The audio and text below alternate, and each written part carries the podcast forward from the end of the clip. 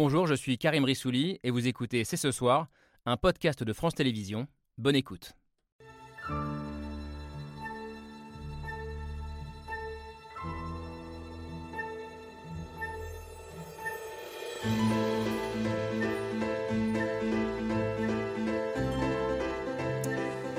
Bonsoir à toutes et à tous, soyez les bienvenus sur le plateau de C'est ce soir.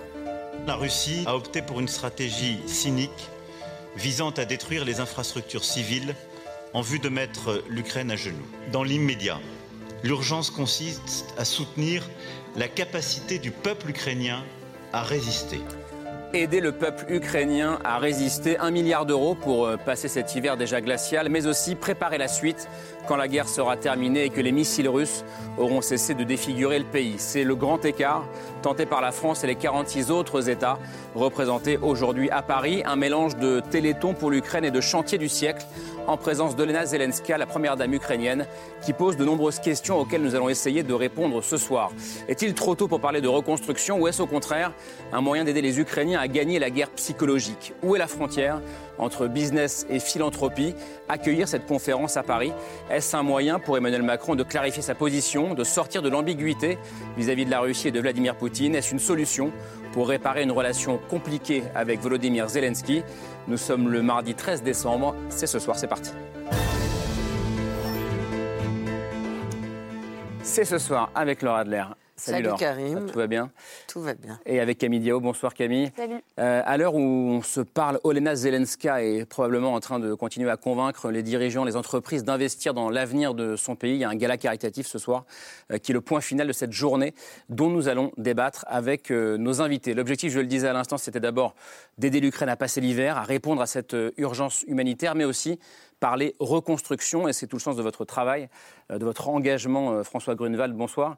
Bonsoir. Vous êtes le directeur général du groupe URD, euh, Urgence, Réhabilitation, Développement. C'est un think tank spécialiste de la question de la reconstruction post-guerre, post-conflit.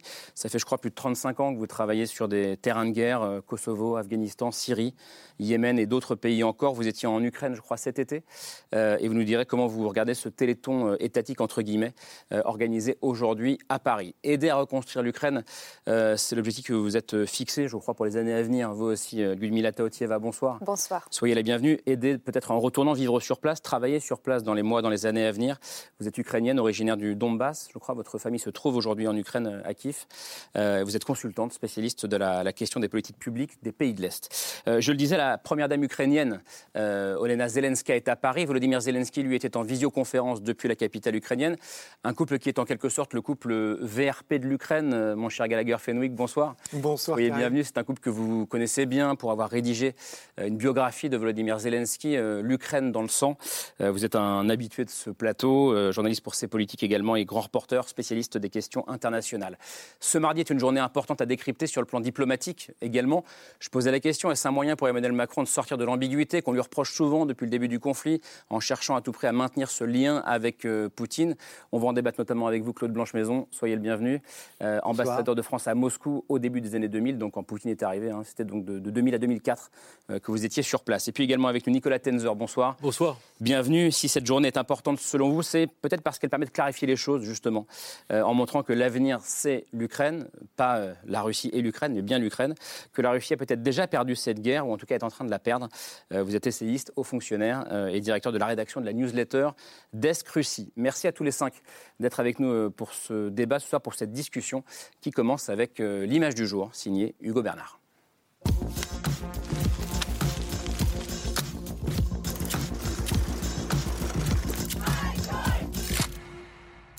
L'image du jour, c'est celle d'un sommet inédit. Monsieur le Président, cher Volodymyr, bonjour.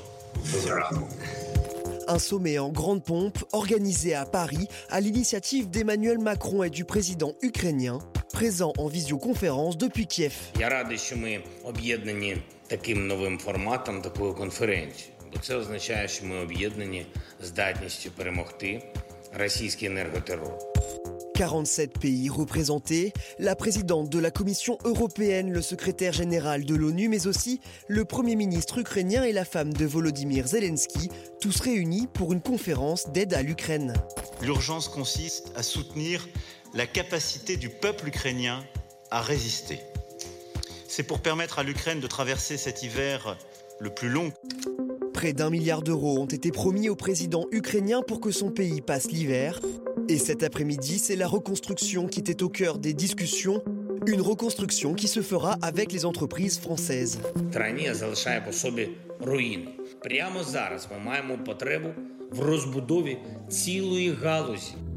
Un sommet extraordinaire alors même qu'en Ukraine, les combats continuent de faire rage. Comme ici, dans le Donbass.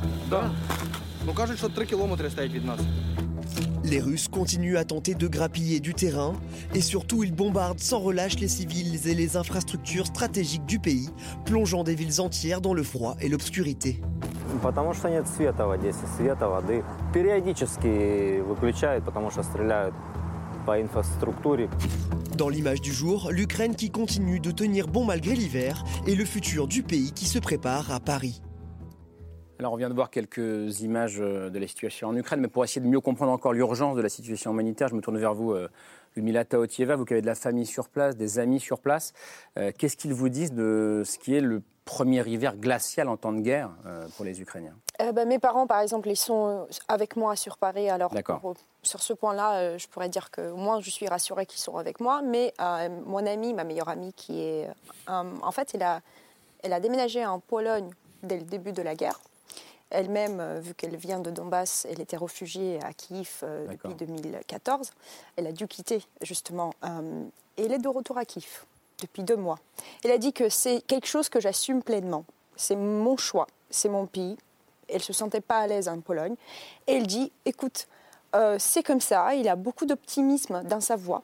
Ça m'encourage énormément parce que quand je comprends à quel euh, point la situation n'est pas facile, Parce que vous imaginez ce que c'est, vous connaissez bien cette ville. Euh, là, on Oui, parle de températures qui peuvent descendre à moins 10, euh, évidemment, ça peut être pire dans les semaines qui viennent. il y avait de la neige il y a quelques semaines. Euh, Maintenant, dans- effectivement, sans électricité, chauffage qui est là, qui n'est pas là, 12 millions de personnes en Ukraine maintenant sont coupées, sont privées d'électricité et le chauffage effectivement qui est lié dans certains quartiers à l'électricité. Et les gens, malgré tout ça, ils disent oui, sans électricité, sans euh, chauffage, mais sans vous, les Russes. Et ça, je pense, quelque chose qui nous, qui nous définit en tant qu'Ukrainiens. Et moi, je, je rallie enfin, euh, ce, que, ce que mon peuple survit là-bas. Mais je pense que plus ils nous bombardent, plus ils nous font mal, plus ils nous enragent pour qu'on continue de résister. Et c'est ce qu'on va faire. C'est intéressant de voir que votre amie est revenue malgré l'approche de Ouais, l'hiver et elle ouais. savait évidemment ce qui, ce qui risquait de se passer. Euh, François Gonneval, vous disiez récemment, on se retrouve dans un conflit qui nous ramène aux mauvaises heures de Sarajevo. C'est quoi les mauvaises heures de Sarajevo Pour qu'on prenne bien conscience, vous qui connaissez bien ce type de situation. Les mauvaises heures de Sarajevo, c'était le moment où les choses, on- il y avait les bombardements, les snipers en permanence, les gens dans les villes qui régulièrement s'abritaient du côté non exposé des maisons parce que les autres parties des buildings étaient euh, couvertes de trous. C'est des moments où Sarajevo était euh, souvent sans électricité, sans eau. Dès qu'il y avait un peu d'eau, moi je me rappelle dans, dans- dans l'endroit où j'habitais, on remplissait les baignoires et puis pour prendre la douche, on cassait la glace dans les baignoires pour reprendre et se faire chauffer une, une casserole pour se laver parce que Ouais. euh, parce qu'il y avait ça. Et puis il avait la peur régulièrement euh, euh, des gens qui sortaient, qui Des bombardements. faisaient, euh, les bombardements, les snipers, et donc c'était une, une peur. Et, Et et que, ce qui- que vous retrouvez un peu en Ukraine aujourd'hui? Alors que je ne retrouve pas de la même façon. euh, les gens, évidemment, sortir dans la rue au moment où ça bombarde, les gens font un petit peu attention. Il y a en Ukraine ce qui n'existait pas euh, en Bosnie, c'est les systèmes de sirènes. Oui. Et euh, les, euh, le gouvernement a, a- a anticipé depuis un certain temps aussi la de- des abris. Y compris, il y a eu euh, la première guerre, la première partie euh, euh, février-mars, où les gens ont vécu dans les abris et ont appris à, à- à- à se quelque part à se réfugier les quand les sirènes. moi, j'ai passé plein de nuits dans les, dans, les, dans les bunkers à Dnipro, à Kharkiv, et les gens sont organisés autour de ça. La, la chose la plus, la plus importante, je dis, j'étais avec le, le maire de, de Mykolaïev là, il y a quelques jours euh, à une conférence que je co-organisais à, à Genève sur les villes en guerre. Et il me disait, nous les Ukrainiens, on commence à préparer l'hiver le jour où l'hiver précédent se termine. Ouais. Parce qu'on sait qu'on va avoir six mois pour le préparer, et six mois, c'est court. Ouais. Et là, on est le 13 décembre, et on commence tout juste à le préparer. Parce qu'il parce qu'il y a eu la guerre, parce qu'ils n'ont pas pu le préparer comme d'habitude. Mais, disons. mais- mais en même temps, je, je vois le, le- à- quand j'étais à, à- à Kharkiv euh, au mois d'août, le maire de Kharkiv, il était en train d'organiser pour que le métro de la ville puisse devenir un abri pour 20 000 personnes. Euh, que et quand ils expliquaient ça aux acteurs internationaux, ils ne comprenaient pas. Hmm. L'autre élément, c'est que le, le système de chauffage de ces, de ces villes, d'une grande partie des villes ukrainiennes, c'est un, un système de chauffage qui date quand même de la Soviétique. période soviétique, avec des gros tuyaux, des grosses centrales. Quand la, quand la centrale est cassée, il faut la réparer. Et en fait, nous, on n'a pas les savoir-faire. Les savoir-faire, c'est euh, les équipes d'ingénieurs, euh, euh, des municipalités qui. Et en fait, aucun mécanisme ne supporte les municipalités pour qu'ils fassent ce travail. Nous, on a fait, euh, c'est une des recommandations de mon rapport de, cet été, c'est euh, il faut qu'il y ait un fonds dédié pour aider les municipalités à faire ce travail d'électricité, de chauffage, d'eau. Les Vodacanal sont avec des gens qui connaissent bien leur boulot, mais dans la mécanique de l'aide internationale, il n'y a rien pour faire ça. Ça veut dire que ce, quand je parle de téléthon étatique, c'est aussi une expression qui a été utilisée aussi par des conseillers de l'Élysée. Hein. C'est pas, c'est pas, il n'y a rien de négatif dans tout ça. Euh, ça veut dire que c'est une bonne idée pour essayer de répondre à cette urgence-là, l'urgence dont on parle là ce soir? Alors, c'est une bonne idée si on trouve les bons canaux pour faire arriver l'argent vite aux endroits où il y a des gens qui sont capables de le mettre en œuvre. Ouais. Sinon, ça sera une de ces nombreuses conférences internationales qui aura fait des annonces Ouais. et rien n'arrivera. Donc vraiment, l'enjeu du canal de transmission est important. En fait, ce que vous dites, ça rejoint le propos d'une tribune qui a été publiée euh, hier, je crois, dans, dans le journal de Le Monde, qui était intitulée Pour soutenir l'Ukraine, il faut aider les acteurs locaux. Euh, et ce qu'expliquent les, les, les, les auteurs de la tribune, c'est que les acteurs locaux, bah, ce sont, c'est déjà l'État ukrainien, comme vous le disiez, les collectivités euh, locales, la société civile euh, aussi. Et ce qu'ils expliquent, c'est que sur les euh, 3,6 milliards euh, de- d'euros de- d'aide humanitaire qui ont été Déjà récolté. qui ont été récoltés, seulement 1% est allé à des ONG ukrainiennes, des acteurs qui connaissent bien le terrain. Euh, donc, ce que, ce que vous dites, j'imagine que ça rejoint ce que disent les, les auteurs de la tribune, c'est-à-dire qu'il faut faire confiance aux Ukrainiens. Ce sont eux les mieux à même de savoir comment aider efficacement leur population et quels sont les besoins. En fait, dans la situation qu'on a eue là, on a vu arriver plein d'acteurs arrivant d'Afrique ou du monde euh, des guerres au Moyen-Orient, qui avaient l'habitude de travailler dans des États faillis, avec des sociétés euh, civiles souvent assez affaiblies. Et là, ils sont arrivés avec un État fort, des municipalités qui s'étaient renforcées avec la politique de, déconcent- de- de décentralisation euh, des années 2014-2015, et surtout une société civile qui n'était pas des ONG ukrainiennes, qui étaient des réseaux de volontaires qui s'étaient créés sur la Révolution orange, sur le Maïdan, sur, et donc avec une dynamique, une force, Oui. avec cette complexité, c'est que pour ces volontaires ukrainiens, soutenir l'effort de guerre et soutenir l'action humanitaire, c'est deux facettes de la même résistance. Et les acteurs humanitaires arrivent avec leurs principes humanitaires d'indépendance, d'impartialité, de neutralité, et ont du mal à se trouver leur place face à cette société, mais mobilisée de façon incroyable. Et juste pour préciser, quand vous parlez de ces acteurs, ce sont les grandes ONG qu'on connaît Oui. comme la Les Croix-Rouge, par exemple, ou les grandes euh, ONG, voilà. les-. Oui, Gallagher, ça vous a réagi. Non, non, je pense aussi que, que l'un des grands défis, d'où le- la- la- l'annonce concernant le mécanisme de Paris, la construction du- d'une plateforme, et c'est Ouais, ce qui va on, on raconte ce que différencier- c'est, hein, ce Ouais, mécanisme de alors, Paris, c'est une euh, plateforme. C'est une plateforme qui va littéralement mettre en relation ceux qui veulent éventuellement donner, les bailleurs, et euh, de l'autre côté, euh, ceux qui ont des besoins. Donc, qui, va pouvoir, qui vont pouvoir se rencontrer de manière très concrète au travers de, de ce Ce mécanisme. qui a été décidé aujourd'hui, hein, mis Oui, en oui, place aujourd'hui. Annoncé aujourd'hui. Aujourd'hui. Et, euh, et c'est- très malin parce qu'il il y a tout un maillage, comme vous le décriviez très bien en, en Ukraine, sur le terrain, et avec des besoins extrêmement précis et qui nécessitent parfois, entre guillemets, du micromanagement. C'est-à-dire, vous demandez aux Ukrainiens, je pense aux amis de euh, Ludmila à Kiev, de quoi ils ont besoin, ils disent ben, des réchauds, des thermos, des plaids, des chaussettes, des chaussures. Vous êtes un État, vous dites j'ai 450 millions, vous êtes l'Agence française de développement, j'ai euh, 250 millions à mettre. On va vous dire, bon, quel secteur Qu'est-ce qu'on fait avec ça? Et ensuite, il faut vraiment faire en sorte que tout ça se, se rencontre. Et je crois que s'il y a une donnée sur laquelle Paris veut, veut vraiment insister, c'est la rapidité entre le geste du don et la mise en application, si vous voulez, sur le terrain, donc la rencontre avec le besoin sur le terrain. Et c'est ce qui, il l'espère, en tous les cas, va, va la différencier de ce qui a été fait à Varsovie, Lugano ou, Ouais. ou d'autres euh, conférences de la sorte. Ouais. Oui, quand, j'étais euh, en fin août euh, à, Kharkiv et à, Mykolaiv, les maires m'expliquaient qu'ils avaient reçu l'instruction du gouvernement de préparer pour chaque- chacun leur plan pour que ça puisse être amené, donc leur plan de préparation de l'hiver, pour que ça puisse être amené au niveau du gouvernement début septembre, pour qu'ils puissent faire passer ça dans les canaux. Alors je ne sais pas où ça en est, Mm. mais en tout cas ils avaient cette dynamique de préparation parce qu'ils connaissaient. Alors c'était juste avant les bombardements systématiques de plus à l'intérieur, des centrales, etc. Ce qui amène une nouvelle donne. Ce qui est passionnant, c'est quand même qu'on se rend compte, tout ce que vous dites, que l'État ukrainien, les collectivités locales ukrainiennes continuent de fonctionner, malgré la guerre. C'est ça qu'on a parfois du mal à imaginer.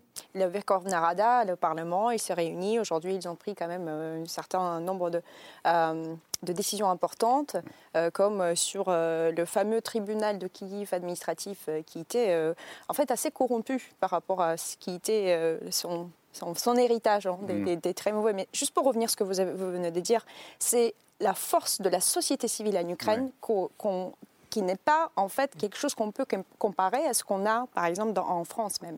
Cette force de société civile, c'est ça qui fait pousser les, les réformes dans la bonne direction, qui fait toute la surveillance sur le gouvernement pour qu'il fasse ce qu'il faut faire, parce que sinon bon, c'est un peu Mm. compliqué. Et c'est pour dire aussi que la munici- les muni- municipalités ou les, les régions, grâce à la réforme de décentralisation, qui est une des réformes les plus abouties, je dirais, euh, ou avec beaucoup de succès, depuis 2014 qui a été déroulée en Ukraine, c'est là où ils ont la capacité de résister. Ils ont aussi la flexibilité en termes de, euh, de réponse, de riposte et de préparatifs. Et si vous regardez, par exemple, avec le- la menace qui pèse du côté nord, avec Biélorussie, avec tout ce La qui se Biélorussie, passe, ouais, juste au-dessus. oui, il y a effectivement les maires de cette région euh, limitrophe qui disent bah, écoutez, nous, on se prépare déjà depuis tout début. Euh, alors, euh, je dirais. Même quand Kiev était libéré, et la région, ils étaient quand même très conscientes de ce menace. Encore pourquoi? Parce qu'il y a quand même des gens plutôt compétents sur, les, sur place et ils ont des euh, moyens pour faire. Hmm. Après, on peut toujours faire mieux, mais pour dire que ces deux choses, la société civile et aussi euh, la force de municipalité et de, de- de pouvoir régional, il est quand même très important. Ouais, Claude Blanche, comment est-ce que vous entendez ce qu'on se dit là sur euh, cette façon d'aider l'Ukraine, qui n'est pas un pays en guerre comme les autres, en tout cas comme ceux qu'on a connus ces derniers temps Oui, je crois que ce qui important, c'est que le président Macron et le président Zelensky s'étaient mis d'accord, et euh, un dernier coup de téléphone en a témoigné euh, il y a deux jours, Hmm. pour euh, euh, bien définir l'objet de cette conférence. Il ne s'agissait pas de parler de, de la paix, de questions politiques, etc. Il s'agissait de parler de questions très concrètes, avec euh, euh, mise, en, mise, en, mise en œuvre immédiate, pour aider... passer l'hiver, ça veut bien dire pour aider les sûr. populations ukrainiennes, et pas le gouvernement, les populations ukrainiennes à passer l'hiver, en effet. Donc il y avait cinq secteurs qui étaient identifiés, euh, je crois. Le- L'eau, l'alimentation, l'énergie, bien sûr, la santé, les transports. Voilà, et, et que, et que c'est resté ciblé là. Alors évidemment, le président Zelensky, dans son intervention initiale, a énuméré un certain nombre de demandes. Euh, c'était très technique, c'était très, très, très pratique, avec des chiffres. Le, le Premier ministre a développé, euh, le Premier ministre euh, ukrainien, évidemment, a développé cela. Et je crois que la discussion de ce matin a été en effet très concrète. Alors, sur le plan diplomatique, il y avait 47 euh, États membres, États représentés, comme vous l'avez dit. Euh, les Européens, euh, d'ailleurs pas absolument tous les Européens, il y avait aussi des Asiatiques, euh, parfois représentés par leurs ambassadeurs, mais ils étaient présents. Le Japon, c'est pas très étonnant, parce que le Japon a une politique à peu près euh, euh, alignée sur la politique des pays occidentaux, mais il y avait aussi l'Inde, ce qui est beaucoup plus... L'ambassadeur de l'Inde était présent, qui est beaucoup plus insolite. Le grand absent, c'était évidemment la Chine. Euh, et d'ailleurs, pourquoi est-ce que la Chine était absente C'est peut-être peut-être une bonne question pour la suite. Parce que Vous n'avez pas la réponse. Si, j'ai des réponses parce que la Chine a des, a des ambitions pour le stade suivant, c'est-à-dire celui de la reconstruction, où elle veut être active, parce que là, il y a un enjeu économique évidemment très fort. C'est intéressant que vous parliez de la reconstruction, parce que euh, est-ce que, je posais la question en- dans le sommaire, est-ce que c'est quelque part gênant choquant euh, qu'on parle de reconstruction alors que la guerre n'est même pas terminée. Ah bah non, pas du tout. Je crois que c'est normal. C'est normal, il faut faire des plans. Mais ma- bien sûr, on ne sait pas combien coûtera la reconstruction parce que la guerre continue. Il va y avoir encore beaucoup de destruction dans les mois qui viennent. La guerre va durer. Mais ce n'est pas une raison pour ne pas faire de la planification Pour ne pas penser à de la l'après-guerre. reconstruction. Simplement, les travaux concrets, on, on verra ce que le gouvernement euh, ukrainien demande comme, comme travaux concrets. Mais ne va pas reconstruire des choses qui seront détruites le lendemain. Monsieur l'ambassadeur, c'est quand même assez absurde d'imaginer qu'on est en train de parler de la reconstruction et qu'en même temps, le jeu diplomatique permette la continuité de la destruction. Ça s'est produit C'est très mal- étrange, comme le disait Karim, c'est très étrange. Mais c'est très bien reformulé, je trouve, par l'orateur. Non, mais c'est-. Ça s'est produit dans pas, mal de, dans pas mal de, de- de zones dans, dans le monde, y compris, y compris au Proche-Orient, y, compris, euh, y compris en Palestine.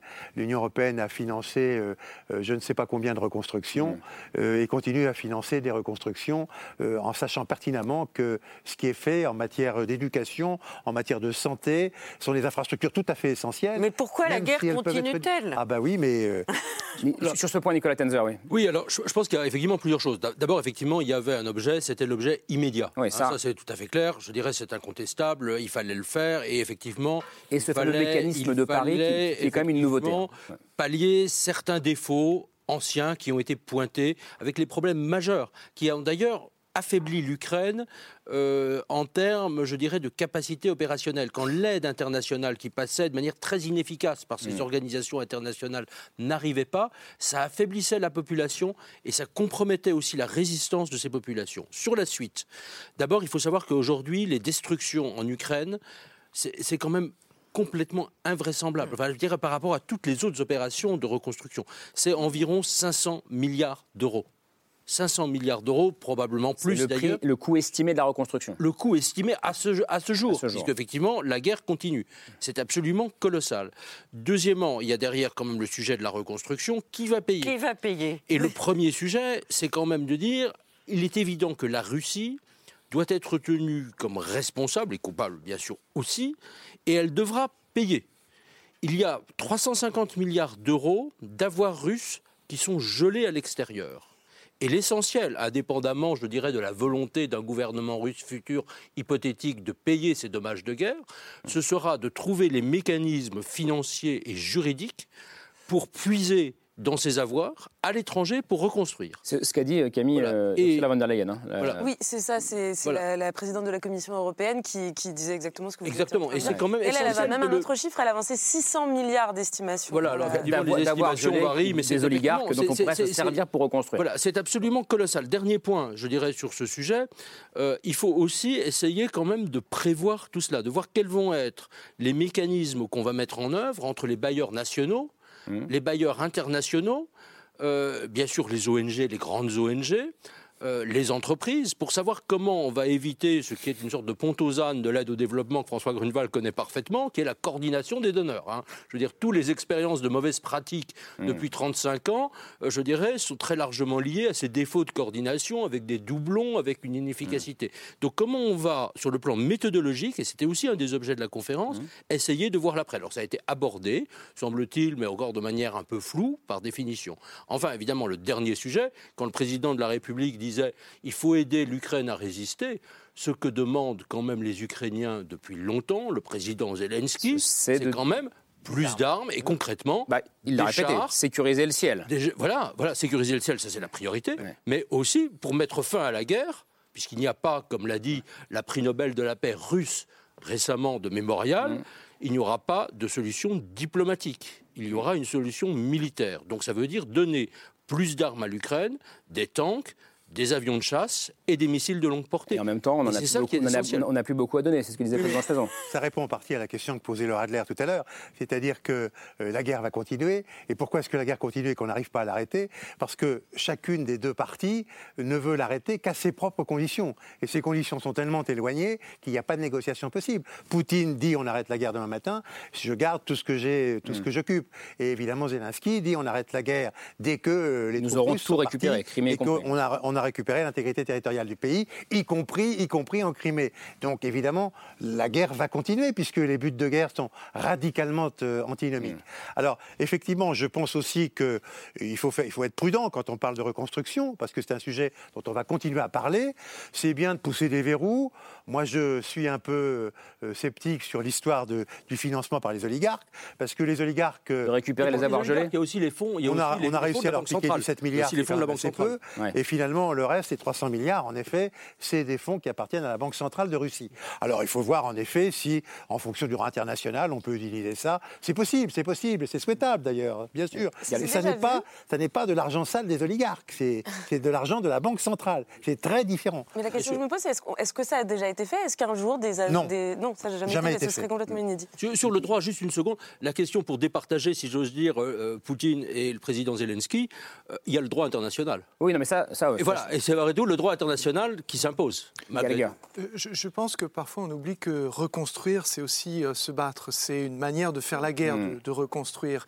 Et quand on pense reconstruction, surtout dans le cadre d'une conférence où il y a 47 pays euh, invités, on pense à des grands chantiers, savoir que chaque Ukrainien, chaque Ukrainienne reconstruit tous les jours. Le moindre petit éclat de verre, c'est aussi une manière eh bien, de donner réponse à la Russie. Dès qu'il y a une bombe qui tombe, et c'est très impressionnant, tout le monde est mobilisé, on voit tout de suite tout qui est réparé le plus rapidement possible. Moi, j'ai toujours ces images de ces nids de poules gigantesques quand il y a eu cette pluie de missiles qui s'est abattue sur la capitale, et en moins de 24 heures, la chaussée réparée, ce qui est quand même un Ouais. record, y compris euh, chez nous. Ensuite, il y a autre chose, je pense que cette question qu'on se pose souvent, et à raison, elle dit plus finalement de, de, nous la- laquelle question? Bah, sur pourquoi est-ce qu'ils sont en train de reconstruire alors, Alors que la guerre n'est pas se terminée. Mm. poursuit. Ça dit plus, si vous voulez, quelque chose sur notre état de sidération par rapport à ce qui est en train de se passer. C'est-à-dire que Zelensky a dépassé le stade du statut Mm. de victime. Reconstruire, c'est justement fermer la porte par rapport à cela, appeler la victoire et avancer. Mm. Je rappelle que Zelensky, il parle au MEDEF le 29 août à l'hippodrome de Longchamp. Il s'adresse à eux. Ils disent il y a un marché gigantesque. Vous avez donné le chiffre. Il y a le chiffre de la Banque mondiale, les chiffres du gouvernement ukrainien. Denis Mihal, je crois qu'il parle de 750 milliards. Et Zelensky, en, en bon euh, libéral économiquement parlant, pose les choses de manière très euh, matérielle et concrète. Il dit c'est un marché juteux. Est-ce que vous venez ou est-ce que vous restez sur le banc de touche? Et ça, il le dit aux entreprises françaises du CAC 40. François Gonneval, Alors, j'arrive. Nous, on travaille sur ces questions de, de reconstruction urbaine depuis un petit moment. On a- On a sorti notre premier bouquin, Villes en guerre, guerres en ville, il y a 20 ans. Ça intéressait personne. Et qu'est- et qu'est-ce qu'on voit de- sur, sur- sur l'Ukraine autour de ça? La première chose, c'est qu'en effet, Boucha, Irpin, ça a été très détruit et les gens ont très vite reconstruit. Euh, donc ça, il y a cet effort. Alors, c'était des maisons individuelles de petites banlieues euh, cossues, etc. Donc, ça n'a rien à voir avec la destruction massive que l'on a sur, euh, qu'on a eu sur, euh, sur, euh, qu'on a Mariupol. sur, sur Mariupol, qu'on a sur euh, Bakhmout, Bakhmout, etc. Ou alors là, y compris, on nous parle de, de- de- de déminage, mais en fait, on va être sur des dynamiques de décontamination massive. C'est-à-dire qu'on a des zones urbaines qui ont été pas seulement minées, mais bombardées avec plein de munitions non explosées. Moi, je me suis baladé dans une de ces zones-là avec la poêle à frire. Ça fait clic, clic, clic, clic, clic, clic, clic partout parce qu'il y a des bouts de fer à béton partout. Et donc, il y a des tas d'endroits où la seule solution, ça sera de détruire massivement avec des bulldozers spéciaux qui vont faire exploser tous les trucs qui arrivent et reconstruire derrière. Et alors, c'est là où euh, je discutais avec des ONG environnementales ukrainiennes et avec les, les gens du ministère de l'Environnement à, à Kiev. Ils disent, pour nous, ça va être l'occasion, et c'est là où la question de la, re- la reconstruction est importante, de penser autrement. Penser autrement l'urbain, penser autrement les isolations, à tous ces, tous ces vieux bâtiments En fait, construits les, à, la- à la les Russes Russie. les aident à faire table rase. Voilà. Tous ces bâtiments construits dans la période soviétique, qui ne sont pas du tout isolés, etc. Maintenant, il va falloir les réfléchir autrement. Mm. Et penser reconstruction, pour moi, je discutais avec beaucoup de- de- d'Ukrainiens, y compris des jeunes, c'était ouh, mettre l'horizon là-bas. Mm. Pour l'instant, tout les amène à voir le, le trou dans la route et les, les bombardements.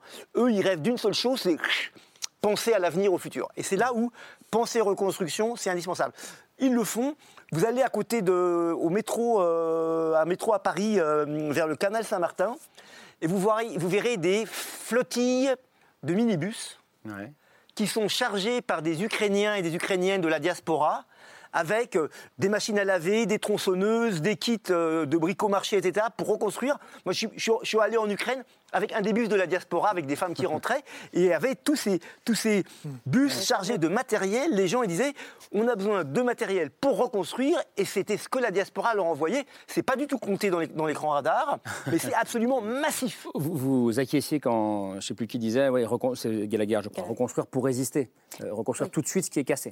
J'aurais même, je vais aller même allez- plus loin et dire que nous, on sait qu'on a gagné cette guerre. Mm. C'est la question du temps pour poser bien les conditions et pour faire sortir les Russes de notre territoire. C'est pour ça Mm. qu'on est déjà dans cette euh, mentalité de reconstruire parce que on est du côté gagnant. Et quand vous regardez quel alignement quand même, on a le soutien et la solidarité de, des pays qui sont à, nos côtés, ça donne en fait une vision, enfin une impression assez importante aussi vis-à-vis Poutine qui est assez mm. isolé, et même la Chine, par exemple, qui est intéressée euh, par les projets économiques euh, à mm. venir en Europe. Mais le deuxième point, je pense, reconstruire aussi d'une manière plus durable et plus importante pour qu'on puisse accélérer ce pivot vers l'Ouest. Si vous regardez stratégiquement pour l'Ukraine, c'est l'intégration à l'Union européenne, c'est l'intégration qui va euh, si vous regardez les 17 programmes euh, dans le, le, programme de reconstruction qui était mis euh, en, en, ligne par le mm. gouvernement ukrainien, vous allez voir partout, il y a le parti intégration à l'Union européenne. Comment on peut mm. faire en sorte que on est compatible avec tout ce qui est acquis de l'Union européenne et comment faire en sorte que ce partenaire déjà stratégique en termes de commerce depuis 2014, mm. euh, ce partenaire-là, il devient aussi le partenaire beaucoup plus euh, proche par les moyens de transportation logistique, c'est-à-dire les réseaux qui vont être mm. reconstruits, parce que c'est mal euh, lié, en fait, l'Ukraine pour l'instant avec, l'Union européenne, avec l'Ouest, mais c'est capital, c'est stratégique de faire ça. C'est intéressant, non seulement par les reconstructions avec les boîtes françaises c'est pas sale. Euh, ce que, ce que j'entends, c'est du pragmatisme libéral, disait Gallagher tout à l'heure. Euh, et en plus, alors c'est un moyen de résister, et en plus, c'est un moyen d'accélérer l'adhésion quasiment à l'Union européenne. Oui, je pense qu'il y, a effectivement il y a un aspect très important. Après la Seconde Guerre mondiale, on a parlé du miracle allemand et du miracle japonais. C'était des pays vaincus. Là, on aura un pays victorieux qui réalisera le miracle ukrainien. Le miracle ukrainien, d'abord parce que vous avez, d'ailleurs, tout ce qui a été dit sur effectivement l'extraordinaire efficacité de l'État et des collectivités territoriales, la mobilisation de la société civile, fait qu'on a un peuple on a déjà des institutions qui seront capables de porter cette reconstruction et qui fera de l'Ukraine un pays, ça j'en ai une conviction absolue, un pays exemplaire au sein de l'Union européenne. Ce qu'a dit Ludmilla au-dessus est fondamental, c'est-à-dire que derrière, on aura un pays qui se mettra aux normes dernier cri, en quelque sorte. Normes en matière de transport, normes en matière sanitaire, normes en matière de responsabilité sociale et environnementale. Et je pense qu'au sein de l'Union européenne, en termes justement de, de, reprise de l'acquis communautaire, du jargon technique, hein, pardon, eh bien, je pense que ce sera un pays qui réussira. Et d'ailleurs, on voit que l'Ukraine, d'ailleurs, sous, sous, la houlette euh, aujourd'hui d'Olga Stefanouchia, qui est la vice-première ministre chargée de l'intégration européenne, fait des progrès considérable, déjà en plein milieu de la guerre, sur une grande partie de la reprise de cet acquis communautaire. Et pour ajouter encore, Denis Shmihal, le Premier ministre, euh, il s'est entretenu aussi avec le chef de l'OCDE, l'Organisation de coopération et, euh, économique en Europe et de développement. Ça, c'est aussi un pas assez important parce que le chemin de réforme, c'est l'adhésion à l'Union européenne, mais aussi de adopter les pratiques, les bonnes pratiques mm. qui sont les pratiques des pays riches, les pays développés. Et ça, c'est aussi l'adhésion à l'OCDE. Je vais vous donner la, parole, mais, mais, euh, vous disiez, tout le Blanche-Maison, euh, les Chinois aussi ont de grands projets pour aider à la reconstruction de l'Ukraine. Et les Turcs, est-ce que ça veut dire que tout l'enjeu, là, aujourd'hui, c'est que ce soit des entreprises françaises ou allemandes mais, ou autres Bien sûr, mais il y aura une, une, compétition féroce pour la reconstruction, parce que, comme ça a été dit tout à l'heure, ce sont aussi des marchés, bien entendu. Américaines, j'ai pas cité les Américaines. Et, américaines, bien sûr. Et les Turcs ont des entreprises de travaux publics et de construction qui sont extrêmement performantes. Et les Chinois, avec leurs projets, euh, euh, soi-disant, route de la soie, ont des tas de, mm. tas de projets d'infrastructures et effectivement veulent venir en Ukraine, bien sûr. Alors, bien que le meilleur gagne. Mais en effet, je pense que les, les, conférences de reconstruction qui auront lieu plus tard, c'est un petit peu prématuré. Chacun fait ses schémas. On rappelle que le plan Marshall, c'était après. Hein. Oui, et puis voilà. Alors je crois qu'il ne faut peut-être pas fantasmer sur le plan Marshall, parce qu'à l'époque, c'était le fantasme du grand vainqueur américain, mm. avec euh, les fonds américains, etc. Et puis c'était après la guerre, c'était en 1947. Là, on, en discute pendant la guerre, et en effet, je pense que ça ne ça, sera pas, ça se fera pas sur le modèle du plan Marshall, mm. et que ça sera une aide mondialisé parce que, en effet, euh, il n'y a aucune raison que les pays d'Asie euh, ne participent pas à cette reconstruction. En tout cas, les pays les plus développés. Et je crois que ceux qui étaient représentés euh, aujourd'hui sont, sont, sont, sont, partis, sont, volontaires pour faire quelque chose. Je donne la parole après. Hein. Oui, je, pense que pour le tout, je vous suis sur, sur les Turcs, sur la présence des Chinois en matière de reconstruction, ça va quand même dépendre, à mon sens, ça va être des décisions qui vont aussi être politiques. Euh, et ça va dépendre de l'attitude de la Chine, hmm. qui pour l'instant, en matière de soutien à l'Ukraine, reste faible. Je pense que d'ailleurs le président Xi Jinping est l'un des rares leaders auxquels Zelensky n'a toujours pas réussi à parler malgré des ouvertures en sa direction. Ils ne se sont jamais parlé Non, ils ne se sont jamais parlé depuis le début du conflit, alors que l'Ukraine est le premier partenaire commercial, euh, enfin son premier partenaire commercial, c'est la Chine. Donc il avait, il y a quelques mois, accordé un entretien euh, pour la toute première fois à un média asiatique, c'était le South, euh, le South China Morning Post, et, dans lequel il disait très concrètement, et encore une fois, comme il lui disait au MEDEF en août, il, s'adresse à Xi Jinping via ce, canal-là et il lui dit cette guerre est très mauvaise pour l'économie mondiale, elle est donc mauvaise pour vous, pour, tous ces pays qui sont vos clients. Donc, s'il vous plaît, aidez à faire hmm. pression sur hmm. votre ami, allié euh, la, la, Russie. C'est ce que, sur deux points politiques, Xi Jinping l'a fait sur la question des armes nucléaires, où il a dit arrête de parler de nucléaire, c'est fini, il ne faut pas en parler. Euh, nucléaire, euh, nucléaire stratégique ou nucléaire tactique, arrête d'agiter cette menace, il n'en est pas question. Et l'autre aspect, c'est l'intégrité territoriale. La Chine est pour l'intégrité territoriale des États, parce qu'elle est très attachée. y compris de l'Ukraine? Y compris De l'Ukraine. Bien sûr. Oui. oui. Euh, Wang Yi, le, ministre des Affaires étrangères, a fait effectivement des déclarations. Mais bien sûr, parce qu'ils sont très attachés. Mais cela dit, ça ne se voit pas sur sa politique globale. Et, pour eux, et pour eux, Taïwan fait partie de la Chine, donc ils n'ont aucun problème. François Gonval. Oui, pour reprendre le point que disait Ludmilla, moi je crois qu'il y a des choses qu'on oublie, c'est que sur un certain nombre de points, les Ukrainiens ont fait des avancées bien au-dessus de ce qu'on a en France, sur la digitalisation par exemple. Ouais. DIA, l'application du gouvernement qui sert l'état civil, la mm. retraite, ça marche super bien. Et c'est une des clés de la redevabilité qui s'est mise en place. Quand je discutais avec les mairies ou avec les, groupes de volontaires, ils me disaient, nous on sait, la réputation de l'Ukraine, c'est la corruption. Donc on ne veut absolument pas laisser le moindre place possible. Il y a évidemment des cas, mais on voit, alors, les humanitaires ou les développeurs, ils arrivent avec leur système de XL dans lequel il faut des listes de bénéficiaires, qu'il faut aller recueillir ça.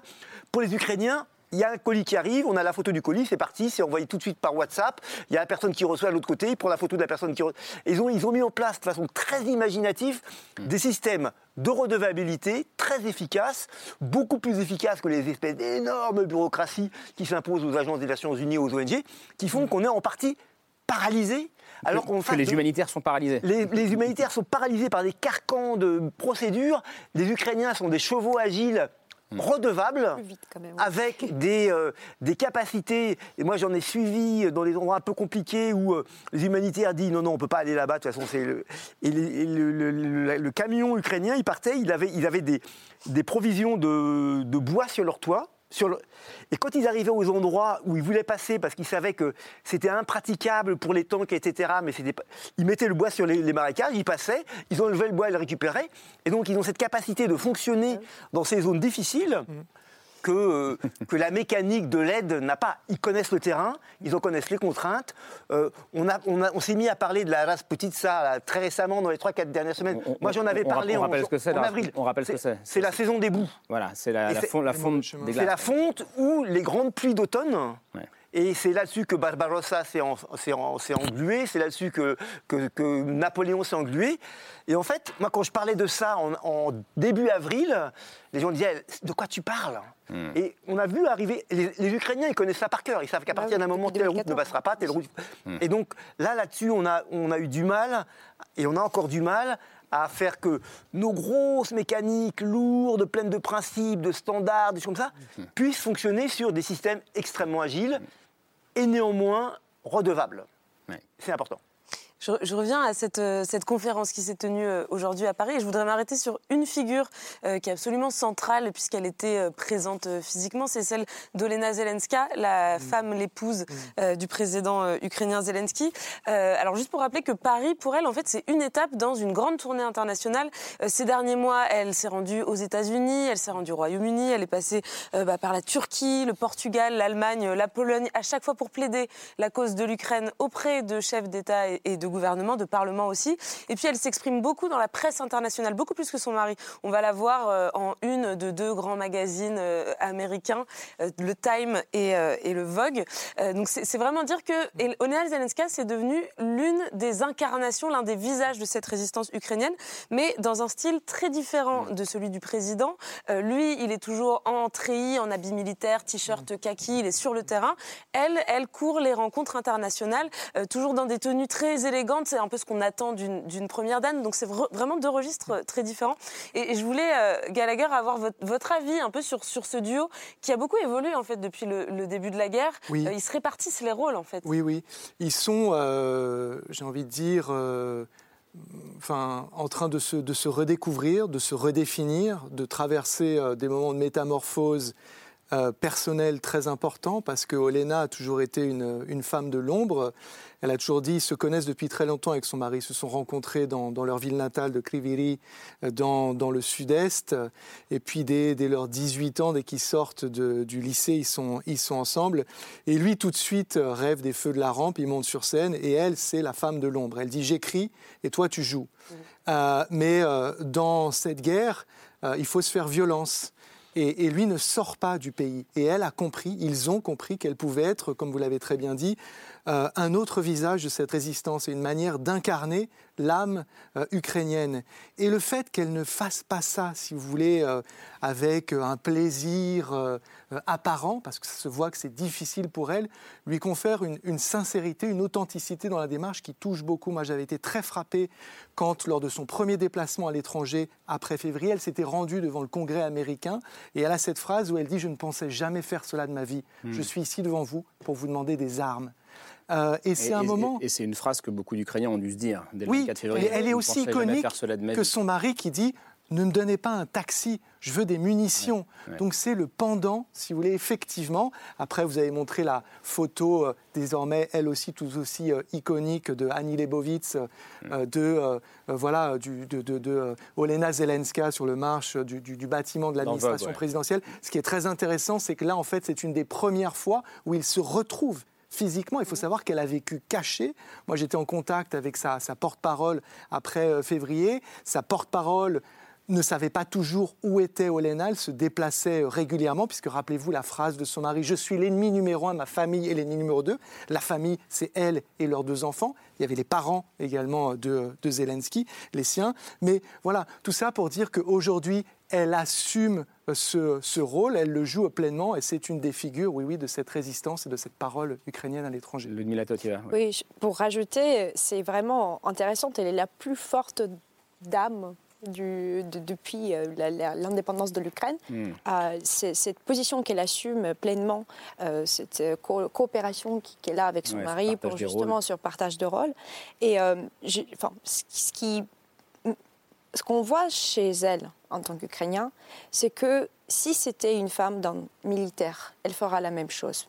Parce qu'on a besoin d'armes, on a besoin de protéger nos enfants, on a besoin de, de vraiment arrêter cette guerre et d'apporter la paix. Et elle peut, chacun en Ukraine fait tout ce qu'il peut. Elle, elle est aussi une Ukrainienne, elle devrait faire tout ce qu'elle peut. Mm. Et ce qu'elle a dit, je voudrais mobiliser enfin, la posture que j'ai, la position que j'ai pour apporter une aide très concrète, euh, notamment à travers la fondation, qu'elle a établie. Le gala dont je parlais en début d'émission, qui sert cette fondation. Et euh, justement, c'est des visages qu'elle apporte dans les discours euh, de, qui, sont maintenant que les discours de chiffres. il y a tellement de personnes mortes, tellement, mais il y a des histoires des personnes concrètes derrière tout ça. Et je pense que c'est ce côté humain qu'elle essaie d'apporter et de véhiculer aussi, de faire découvrir l'Ukraine aussi côté culture, parce que je pense qu'elle s'est engagée sur ce plan aussi, culturel, humanitaire. Et euh, ils ont aussi un projet, je crois, avec la Fondation sur la réhabilitation psychologique des Ukrainiens. Mais vous mm. imaginez, ce que, enfin, vivre vivre une guerre. Le travail que ça va et le travail supposer derrière. Qui, devrait être là de restauration. Ce sera l'autre reconstruction. Euh, On a l'impression qu'il s'invente un modèle euh, diplomatique, mais aussi démocratique d'un nouvel, d'un nouveau couple. Mm au pouvoir en Europe. Hmm. Et évidemment, on pense tous et toutes à Michelle Obama, Barack hmm. Obama, une distribution des rôles, euh, un même courage, une même incarnation et un couple. Avec cette différence, c'est que là, il y a une guerre à, mener. Oui, non, mais en plus, mais je veux dire, il y a quelque chose qui, qui, qui est d'une modernité extrême par rapport à l'égalité femmes-hommes. Et l'incarnation pour cette femme-là, euh, d'être euh, justement celle qui est capable de demander des armes, mais celle qui est capable aussi euh, de nous inviter à une forme d'empathie vers le peuple ukrainien, vers une forme humanitaire de ce drame Et de cette tragédie, il y a quelque chose qui passe d'une d'une démocratie sensible et lumineuse. Ouais, mo- mo- moi, quand, quand j'ai quand je commençais à préparer ma mission, il y a des amis ukrainiens qui m'ont donné un conseil que j'ai trouvé très utile, qui était de regarder cette fameuse série Serviteurs du, peuple, qui, qui- dans lequel finalement le- la personne qui allait devenir le président Zelensky jouait un rôle de président, qui essayait de rester humble, qui se battait contre la corruption dans sa société, dans sa famille, euh, qui était sous, sous- soumis plein de, sous plein de tensions, et qui au fur et à mesure émergeait comme un vrai président capable de prendre des décisions euh, contre les gens. Contre... Et j'ai trouvé ça très intéressant de, de, de, de voir ça. Alors, après, mes, mes des, des, des, des, amis ukrainiens que, que j'ai retrouvés à, à, à Dnipro me, disaient, en utilisant un proverbe russe, si tu veux aller manger avec le diable, il faut une grande louche. Mmh. Et que la grande louche du président Zelensky me disait, c'est sa femme. C'est elle qui va lui permettre d'aller négocier avec plein de gens que lui, il ne peut pas aller voir, des gens qu'il aura be- qu'il va falloir se mettre dans la poche, et que, et que c'est son rôle, à elle, d'être la grande louche du président Zelensky. Nicolas Tenzer, avant de passer à la question euh, que je posais dans le sommaire, est-ce que c'est un moyen aussi pour Macron de se rapprocher de Zelensky, cette conférence? Mais sur ce point... Oui, sur, sur, sur Olena Zelenska, moi, je trouve effectivement, d'abord, ce n'est pas, ce n'est pas une première dame. C'est vraiment une coprésidente, Ouais. c'est Mm. une incarnation. hein. C'est- quelqu'un qui, qui dit, euh, qui remplace, enfin, c'est- à la fois une envoyée spéciale, une ambassadrice, mais qui donne effectivement, je pense aussi, un visage à ce pays que précisément, euh, par contre-coup, si j'ose dire, la Russie ne donne pas. C'est-à-dire que c'est pas. Et quand on voit, moi je, je regarde quotidiennement aussi les portraits, je lis les histoires aussi des Ukrainiennes et des Ukrainiens qui sont tués chaque jour, qui sont assassinés, soit parce qu'ils ont été exécutés par les Russes, soit parce qu'ils sont morts au combat ou mortes au combat, parce qu'il y a aussi des femmes évidemment qui meurent au combat. Euh, 18% de femmes euh, dans l'armée ukrainienne. On voit effectivement des gens qui ont des histoires. Si vous regardez ce qui se passe du côté russe, mais ça dit tellement sur le régime politique, vous n'avez pas d'histoire à raconter. Et je trouve que ces histoires, effectivement, des Ukrainiennes, et c'est pour ça que je, je recommande vraiment à chacun, à tous ceux qui, qui nous écoutent, de lire régulièrement ces portraits. Alors c'est dramatique, parce qu'on a parfois l'impression que, même si toute vie est égale à une autre, que ce sont les meilleurs des Ukrainiens, des poètes, des ingénieurs, des gens qui ont inventé, des historiens, des professeurs de sciences politiques, bien sûr aussi des bébés, parfois de deux jours, de deux mois, des enfants de trois ans, de six ans. Mais c'est vraiment toute une société exceptionnelle qui est détruite. Et en face de cela, non pas qu'il n'y ait pas des Russes admirables, bien Non, sûr, il y en en a. tout cas, le pouvoir russe C'est est tout à fait autre par- chose. Mais en tout cas, toutes les vies, toutes les individualités dans un État totalitaire sont anéanties. Alors, je posais la question. Cette conférence organisée à, Paris marque-t-elle un tournant? On va en parler dans la relation entre Emmanuel Macron et Volodymyr Zelensky.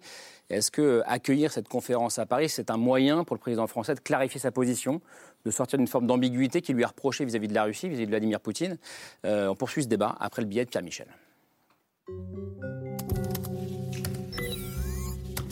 Côté des uns, tout en comprenant les autres, négociateur en chef, mais surtout seul en scène, à vouloir tout faire, Emmanuel Macron ne risque-t-il pas de tout défaire? Isolation is, is the worst thing.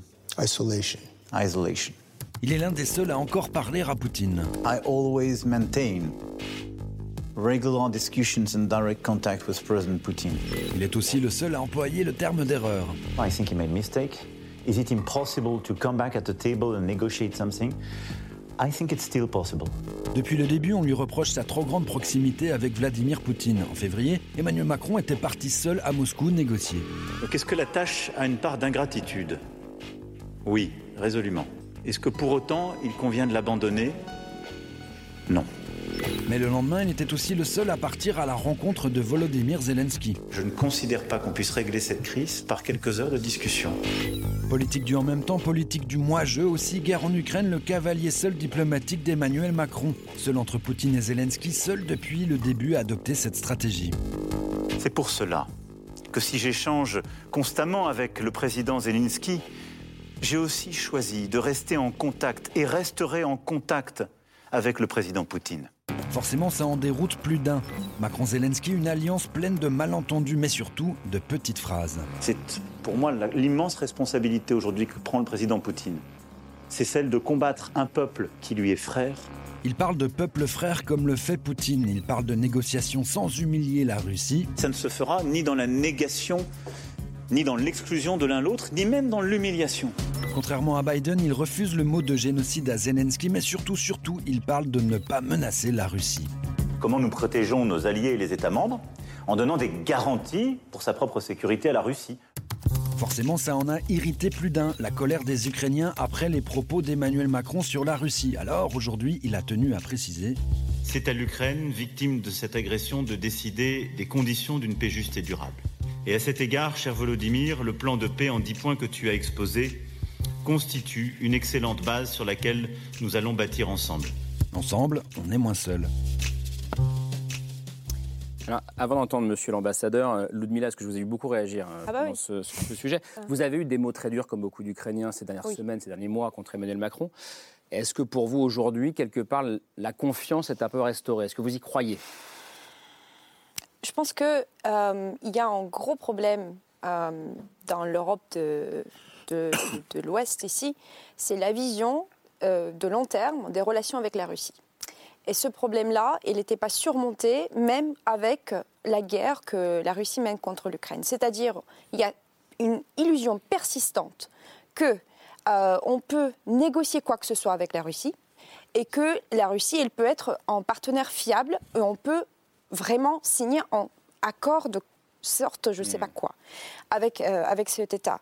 Euh, malheureusement, ce n'est pas que Poutine qui est au pouvoir, mais c'est aussi le système qu'il a construit et la manière dont il a euh, alimenté son population par la propagande depuis 20 ans. Et la manière maintenant que, si, vous regardez les, les- les news, enfin les actualités en Russie, c'est la haine a- que, que- que Mm. les Russes inspirent maintenant, qui sont inspirés par la propagande vers les Ukrainiens. Alors pour dire que, effectivement, on n'est pas d'accord sur la vision à long terme qui est que Macron exprime à plusieurs reprises en disant des choses pareilles. Hmm. C'est-à-dire pour lui, on peut toujours retrouver euh, ce, ce type de, de, de négociation avec la Russie. Ça peut être un tournant aujourd'hui?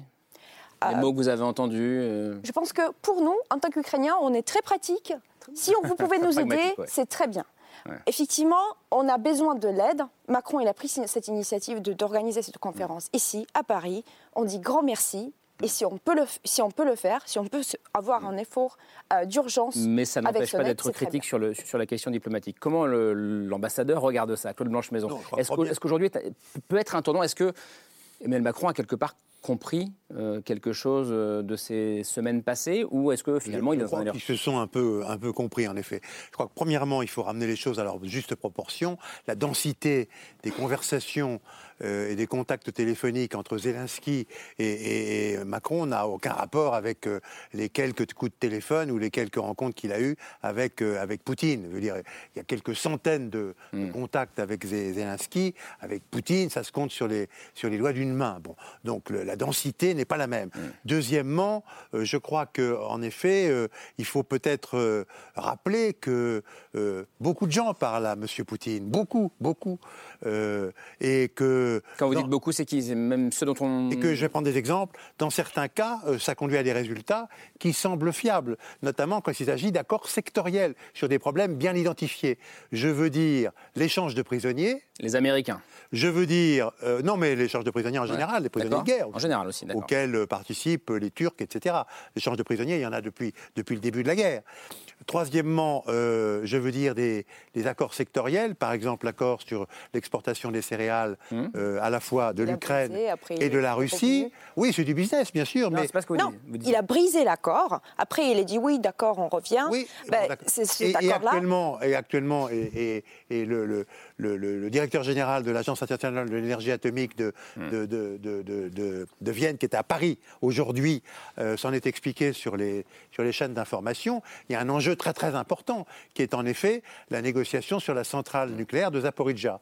Et l'idée, il l'a il l'a dit dans son discours ce matin, dans son discours d'ouverture, euh, Macron, euh, c'est tout à fait essentiel d'arriver à un accord. Et c'est peut-être à portée de la main. C'est évidemment le directeur général de la- l'Agence internationale de l'énergie qui négocie. Euh, il y arrivera ou il n'y arrivera pas. Je pense qu'il y arrivera. Et Macron met tout son poids dans la balance pour Ça, qu'il y ça arrive. veut dire que pour vous, on est injuste quand on critique les. Actuellement, il n'y a pas de possibilité. de- Macron il et y a pas de possibilité de négocier un accord de paix. Bon. Mais il y a des possibilités de négocier des accords précis, sectoriels, sur des sujets concrets. Mm. Et si on arrive dans les semaines qui viennent à neutraliser les centrales nucléaires de, de toute l'Ukraine, c'est peut-être possible. Monsieur, enfin, le directeur général de l'Agence internationale pour l'énergie atomique a dit que c'était à portée de la main. C'est-à-dire que, en effet, et il en a parlé d'ailleurs à, à Monsieur Zelensky, euh, bien sûr, il en parle aussi à Poutine, puisque Poutine occupe, l'armée de Poutine occupe la centrale de Zaporizhzhia. Il faut que les militaires sortent de Zaporizhzhia, qu'il n'y ait plus aucun On va militaire. en parler après, Et hein. que le contrôle de la centrale soit remis à l'Agence internationale de l'énergie de Vienne. Et puis l'autre, l'autre- le dernier point, et j'en ai fini, c'est que la France est quand même membre permanent du Conseil de sécurité des Nations Unies, et que forcément, elle aura son mot à dire le jour venu dans le règlement de paix, bien sûr. Je vous laisse répondre. euh, Oui, c'est juste pour dire que euh, tous ces accords-là, ça va arranger la Russie, il va respecter quoi que ce soit que quand ça l'arrange. Ça n'a pas arrangé euh, avec l'accord céréalier, ils ont bombardé, ils ont arrêté, ils sont sortis. Sous la pression turque, ils se sont revenus parce qu'aussi il y a du business, mais c'est pas parce que euh, la Russie elle est de bonne conscience et elle veut respecter l'accord. Parce qu'ils vont pas respecter les accords comme ça. Si, elle veut exporter son blé. Et c'était- et c'était aussi parallèle. les blés ukrainiens qu'il a volés, qu'il a rebrandis comme euh, si c'était le blé russe. Et après, le- sur les centrales aussi blé sur les autres, Il y en a même beaucoup. oui, il y en a beaucoup du blé volé qui, est exporté après sous euh, d'une manière un peu bizarre, euh, comme si c'était euh, le blé russe. Et sur les, les centrales, euh, écoutez, euh, oh, encore, il y a des Russes, euh, les centrales de Zapori- Zaporizhzhia, il est militarisé. Quand ils sont- se retirent de là-bas, c'est là où quand, quand on va pouvoir discuter que, ah, peut-être ils vont respecter les accords. Moi, je ne pense pas qu'il faut miser sur le fait qu'ils vont respecter les accords. Il faut les faire, faire respecter, les accords. Et dans ce cas-là, c'est le rapport de force Hmm. qui, qui joue. Et c'est pour ça qu'il faut continuer d'aider l'Ukraine, continuer de faire pression. Et c'est que sous cette pression-là qu'il va pouvoir euh, peut-être faire en sorte que ça, ça l'arrangerait pour un certain temps. Je, je fais tourner la parole, Nicolas Tenzer. Je disais en vous présentant, parce que vous nous l'avez dit en préparant l'émission, peut-être que ça peut être aussi un point de bascule aujourd'hui. En tout cas, euh, une clarification de la part d'Emmanuel Macron. Alors je pense qu'il y a deux choses. Je dirais sur la question euh, de, de l'aide, bien sûr, euh, la France effectivement s'engage, c'est indubitable. Euh, sur la question de la livraison d'armes, même si ça reste insuffisant, la France s'est aussi engagée. Le vrai problème, me semble-t-il, il figure plutôt sur les récits que euh, Emmanuel Macron emploie. Le récit, par exemple, euh, sur euh, les garanties de sécurité, c'est en fait Il une dit, sorte de fausse perception. Je dis bien fausse perception d'une menace que Poutine, auquel il ne croit absolument pas, essaye de faire partager à l'Occident pour essayer de nous dissuader. Et je pense que ça, c'est un véritable problème. C'est vraiment un sujet de récit. Mais sauf que les récits ont des conséquences. Deuxième exemple, il dit quelque chose, par exemple, Emmanuel Macron, qui paraît assez sensé, c'est à l'Ukraine de décider selon ses conditions. On est d'accord. Et il a dit aussi intégrité territoriale complète, ce qui inclut la Crimée. La Crimée. C'est très bien. Mais ce n'est pas à l'Ukraine, d'une certaine manière, de f- décider la condition de la paix. C'est ce que j'évoquais tout à l'heure, le droit international. Et le droit international, ce n'est pas à la- l'attitude des États, d'une certaine manière, de décider de l'appliquer, que ce soit en ce qui concerne les frontières de l'Ukraine, ou que ce soit sur la punition des crimes de guerre, crimes contre l'humanité, crimes de génocide, totalement démontrés, hein, ne serait-ce que la déportation des enfants, c'est un crime de génocide, et crime d'agression. Donc je pense qu'il y a plutôt un co- une cohérence dans le discours. Troisième élément rapidement, c'est quand même la question de la vision à moyen terme. Et je pense que nous n'avons pas, mais probablement les Américains non plus, hein, il n'y a pas que nous, euh, une vision à moyen terme de la place de la Russie que nous souhaitons. Et il faut savoir qu'il y a souvent cette confusion entre la Russie et Poutine. Avec le régime de Poutine, il ne peut pas y avoir de paix. Et il faut savoir que tant que Poutine sera là, non seulement nous aurons la guerre en Ukraine, ou sinon une menace pour l'Ukraine, mais aussi une menace par le Bélarus, soutien du dictateur criminel Loukachenko, que vous aurez la Géorgie envahie, toujours, 20%. Vous aurez la continuation de la guerre en Syrie. Tous les jours, vous avez des attaques russes contre des civils syriens, ne l'oublions jamais. Vous aurez une menace également sur la Moldavie avec la Transnistrie aussi toujours occupée, une menace sur le Myanmar, Poutine y soutient la Junte, une menace sur la Serbie, qui effectivement est une sorte de cheval de Troie dans l'Europe au sens large, ou la Hongrie, cheval de Troie dans l'Union européenne. Donc vous avez tous ces problèmes, et ce sont ces problèmes sur lesquels on espère qu'Emmanuel Macron clarifie sa position. Gallagher, puis, euh, puis François Conval. Vous aviez reçu ici Constantin Sigov, Sigov, qui a vu cette formule philosophe, très euh, très forte. l'auteur de l'Ukraine se, se lève, entre autres, et qui avait dit pour aller dans votre sens, Ludmilla, il faut dépoutiniser l'Europe de l'Ouest. Ça m'avait frappé parce que moi, ce que j'avais entendu par rapport aux au mots d'Emmanuel Macron, il disait dépoutiniser, il disait aussi désoviétiser la France. Tout à fait. Et l'Élysée. Parce qu'il y a comme un, sentiment de pollution des esprits avec euh, un amour tout à fait légitime de certains éléments de grandeur que la Russie a pu mm. euh, offrir au monde et à nous au travers de sa littérature. Tout cela est très difficile à discuter aujourd'hui pour de très bonnes raisons. C'est que Poutine a militarisé tout cela et mm. c'est un agresseur. Et communiquer, c'est utiliser les bons mots au bon moment. Et Emmanuel Macron pratique, ce n'est pas moi qui le dis, c'est beaucoup écrit, c'est beaucoup dit en ce moment, un espèce de en même temps diplomatique qui consiste à essayer de réconcilier des réalités parfaitement irréconciliables. Parce que tout à l'heure, on a passé l'extrait de euh, CBS, euh, très marrant, où il donne cette interview en, anglais juste après avoir dit à Marie Chantresse sur TF1, il faudra donner des garanties de sécurité à la Russie, ce qui est abject, honnêtement, aujourd'hui, il dit un journaliste américain en anglais, dans la foulée, oui, euh, Vladimir Poutine est un criminel de guerre. Il est capable de dire des choses très fortes sur hmm. l'Ukraine, de faire des choses. La France est un des plus grands alliés de l'Ukraine aujourd'hui, financièrement, du point de vue humanitaire, du point de vue militaire. Mais cette position qui consiste à essayer de faire un petit peu pour hmm. le violeur, un petit peu pour la personne violée, c'est moralement répréhensible, inacceptable et concrètement, matériellement, Alors, infaisable. Tout le monde veut parler, tout le monde va parler, mais rapidement, Camille, puis je. Oui, rapidement, mais justement sur euh, ce en même temps diplomatique, il y a le journal Le Monde qui a publié une enquête très intéressante euh, hier, c'était dans le journal d'hier, qui s'appelle Le cavalier seul diplomatique d'Emmanuel Macron. Et ils reviennent en fait sur plusieurs figures euh, qui ont influencé ou qui influencent toujours le président sur la question russe. Je vous en cite trois rapidement. Il y a son ancien mentor, Jean-Pierre Chevènement, qui est un russophile convaincu, qui a même été décoré en 2017 par Vladimir Poutine euh, lui-même.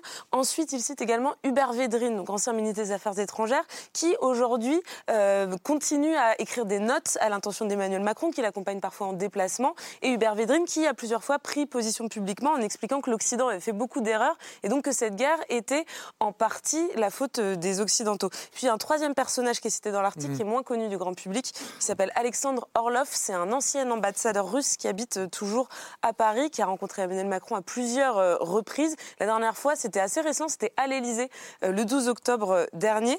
Donc voilà, la question qu'on se pose en, terminant cet article, et je me tourne vers vous, Claude Blanche-Maison, c'est est-ce que vous aussi, vous, vous trouvez que qu'il y a peut-être un peu trop de russophiles dans l'entourage d'Emmanuel Macron et que ce sont aussi ces personnes qui influencent sa vision de la situation? C'est dur pour un ambassadeur de répondre. Hein, mais... non, puisque Orloff était un ancien collègue, mm. euh, effectivement. Bon, euh, bien sûr, euh, Orloff appartient à tous les réseaux russes, y compris les réseaux, les réseaux d'influence, disons, d'espionnage. Est-ce qu'il murmure à passé, il a d'ailleurs été, il a d'ailleurs été expulsé quand il était premier secrétaire. Il a été expulsé de l'ambassade de Russie à Paris. Enfin bon, c'est un vieux routier, donc personne. Mais est-ce que c'est -ce un sujet cette mais, mais, votre question, même élyséenne disait Votre question est, est en effet très importante Il y a, probablement des, réseaux, euh, pro-russes à Paris, mais moi je vois derrière cette question une autre question. Est-ce que, qui est beaucoup plus fondamentale, et quand vous parlez de Védrine, c'est de ça dont vous parlez, est-ce que la politique étrangère est une politique euh, qui tient compte euh, du monde tel qu'il est, ou est-ce que c'est une croisade morale? Mmh. Mmh. Effectivement, les diplomates ont plutôt tendance à penser qu'il faut tenir compte du monde tel qu'il est. appelle la Mais c'est vrai que dans certains cas, il faut faire des croisades morales. Il fallait le faire quand on luttait contre le fascisme, il n'y a aucun doute. Il fallait le faire quand on luttait contre le nazisme. C'est pas un fascisme, le poutinisme Bon, euh, peut-être, peut-être, mais je dis, c'est ça le sujet. C'est ça le sujet. Et en effet... Euh, vous dites peut-être, vous dites c'est pas sûr. Non, mais si, si, je dis que c'est ça, le sujet. Ah, sur la réponse de, qualificatif, bah, ça sert à rien. C'est pareil, ça sert à rien de bah, Vous dites quand il y a eu des régimes fascistes, fallait s'y opposer par règle morale et déontologique. et, là, vous dites l'attitude des nazis, des nazis en Europe, effectivement, il n'y avait pas de question. Bon, mais enfin, c'est pas exactement de, même nature, si vous voulez. Ah, Donc, bah, je crois que. Ah, on a parlé du droit international. oui, mais François Grunewald tout à l'heure. Alors, avec Nicolas. Je suis tout à fait d'accord là-dessus. Effectivement, notre, nous, nous luttons contre Poutine Poutine. Il viole le droit international le droit depuis international. pratiquement un an. Parce qu'il a Et il piétiné a tué des crimes de guerre. de milliers de personnes. Et il faut Voilà. rétablir le, le droit international, notamment l'intégrité territoriale. François de Grunewald. Mais pas forcément. Allez-y. Moi, j'ai appris. Faire Vous une campagne morale. Vous connaissez les terrains de guerre. J'ai appris le russe au lycée, j'ai fait des tas de missions en Russie, j'ai euh, j'ai adoré rencontrer Anna Polit- Politkovskaya de, de Mémorial. Quelle chance vous J'ai- avez j'ai- eue. J'écoute tout le temps Boulata Kudjava. et Donc, il y a des choses géniales chez les Russes et j'ai des amis russes. Et c'est là. Bien sûr. Le truc est, il ne faut pas confondre ça et Poutine. Alors, Poutine, en 20 ans, il a construit une mécanique d'embrigadement de sa population qui fait que les gens, ils ont perdu un peu leur système critique. Et ça va être, il va falloir peut-être une génération pour reconstruire ça en Russie. Et donc, le gros enjeu, c'est pas du humilier Poutine, moi je m'en fous. Alors, Ouais, pour venir sur un autre point, euh, donc moi j'ai été, dans mon métier, j'ai été très impliqué dans des négociations très compliquées avec des acteurs de la violence très durs.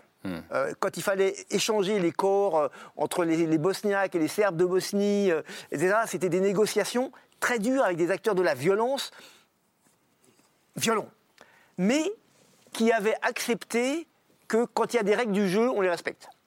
Là, c'était les règles du jeu. Alors, c'était pas le droit international global, c'était le droit humanitaire international, dans lequel il y a des respects euh, de populations civiles, il y a des respects euh, de blessés, d'échanges de maladies, de, de ramener les corps aux familles, et que ça, ça se répète. Et, et c'est ces gens-là, en fait, c'est ces gens-là des deux côtés qui ont été des acteurs clés de la négociation. C'est pas les bouchers de, de, Go- de ou de Srebrenica qui ont fait la négociation. C'est des militaires des deux côtés qui avaient compris que dans la guerre, il y a des règles. Et que c'est ces acteurs-là qui ont été des acteurs clés qu'on a vu ré- réémerger à Dayton. Donc, Vous, vous dites ça pour me dire que ce n'est pas ce qui se passe aujourd'hui. alors, ce qui se passe, c'est Avec que pour la Russie, l'instant, voilà. avec la Russie, on n'a pas ça. Voilà. Donc, cette confiance de base, ces gens qui ont, qui ont, qui ont décidé qu'il y a des limites à ne pas traverser, côté russe, on les a pas. Pour l'instant, du côté russe, on traverse Et, et- toutes et les, l'Ukraine, toutes les barrières. c'est je ne sais combien de fois Srebrenica Et en termes voilà, de nombre et- de victimes. Mais moi, Messieurs, J'étais dans une des premières équipes qui Rapidement, s'il vous plaît. Après les massacres. J'en suis sorti terriblement détruit. Et euh, je sais que quand je vais retourner en Ukraine, je reverrai des choses qui vont de nouveau Hmm. terriblement me détruire. Mais tant qu'en effet, il n'y a pas la confiance, et on sait que, désolé, Poutine, on ne peut pas lui faire confiance. Et alors, à un moment, Macron l'a dit, mais euh, qui l'a conseillé pour tous ces discours Je ne sais pas. On, on déborde déjà, mais je ne peux pas, vous- pas vous donner la parole. euh, Juste la dernière mot, je pense que cette conversation elle est très révélatrice et je voudrais juste euh, peut-être terminer avec les mots d'Alexandre Matvichuk, qui est euh, le prix Nobel euh, de côté ukrainien de- pour les centres de liberté civile. Elle a posé une très bonne question. Quand est-ce qu'on va commencer à appeler les choses telles qu'elles sont? Le, Appeler le chat un chat. C'est-à-dire, appeler ce que Poutine fait, c'est du fascisme. Appeler ce qu'il fait en Ukraine et le reconnaître et avoir les mêmes sanctions et percussions sur ça. C'est l'attitude qui compte. On a- on n'est pas ici en Europe de l'Ouest en train de le faire. On ne se pose pas des bonnes questions, on ne veut pas mettre les mots sur, sur les choses qui sont très bien claires dans une grande partie du monde. Et ça, c'est un vrai sujet, un vrai problème. Et je ne sais pas, qu'est-ce qui pourrait changer ça? Une guerre en Ukraine avec toutes les atrocités, les crimes de guerre, le génocide qui se fait et les déportations, les, les gens qui sont morts chaque jour, c'est pas suffisant pour changer ça. Ça c'est une vraie question. Si j'étais ukrainien, je tiendrais exactement le même langage. Mais il se Alors- que je ne suis pas ukrainien. Alors vous n'êtes pas touché. Alors pour vous, c'est pas du tout un problème. La question est que on essaie de modifier le rapport de force entre l'agresseur, qui est le russe, et l'Ukraine, qui est l'agressée. Et pour modifier le rapport de force, il faut en effet essayer de voir avec quel pays on peut jouer, avec quelle autre force. C'est un- Et tous les pays asiatiques et tous les pays euh, africains sont d'accord pour dire on fait la guerre, on veut, on veut le respect de l'intégrité territoriale des États et notamment de l'Ukraine. Ils ne sont pas d'accord pour dire on fait du régime change ou on fait une, une- une croisade morale. C'est ça le problème. C'est un problème de est-ce qu'on est, qu'on est d'accord pour utiliser ce rapport de force ou est-ce qu'on fait ça entre Européens Et en effet, on sera rapidement d'accord, mais on aura une guerre avec l'OTAN. Bon. Alors on va peut-être Bon, se mettre d'accord ouais, avec pas- le c'est- Conseil Juste, c'est un débat qu'on aura de nouveau et qui est un, qui est un débat Pour passionnant vous, qu'on a eu à plusieurs pour reprises. vous. Je voulais vous dire. Laure, vous terminez rapidement, s'il vous plaît. Oui, très rapidement. C'est pour vous. Et ça va peut-être mettre d'accord euh, toutes les personnes autour de ce plateau. Il y a un livre d'histoire et Nicolas connaît bien cette historienne d'envergure. Elle est d'origine américaine, elle s'appelle Anne Applebaum. Ah elle sort un livre qui s'intitule Famine rouge. Le sous-titre, c'est La guerre de Staline en Ukraine. Et elle raconte comment Staline, à partir de l'automne 1932 et particulièrement toute l'année 33, a systématiquement tuer le peuple ukrainien, le peuple des campagnes, le peuple des paysans. Il les a tués pour les exterminer. Il a tué d'abord les paysans. Ensuite, il a fait la chasse à tous les intellectuels, à tous les professeurs, à tous les enseignants. Et Anne Applebaum fait une post-faste après le début de la guerre en Ukraine pour expliquer à quel point Vladimir Poutine continue le massacre systématique d'une nation qui, depuis 1917, essaye de montrer face à la Russie et vis-à-vis de nous, Européens, qu'elle est indépendante et souveraine. Donc l'histoire est très importante pour comprendre l'ampleur de la violence actuelle de du gouvernement russe vis-à-vis des Ukrainiens. Vive l'Ukraine libre et souveraine. Merci Laure, et ce sera le, mot de la fin de cette émission. Famine rouge de, de, Anne Applebaum. Merci d'être venu débattre, dialoguer avec nous ce soir.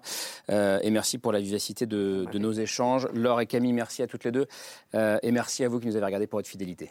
Ciao. Mais vous oubliez une chose très intéressante.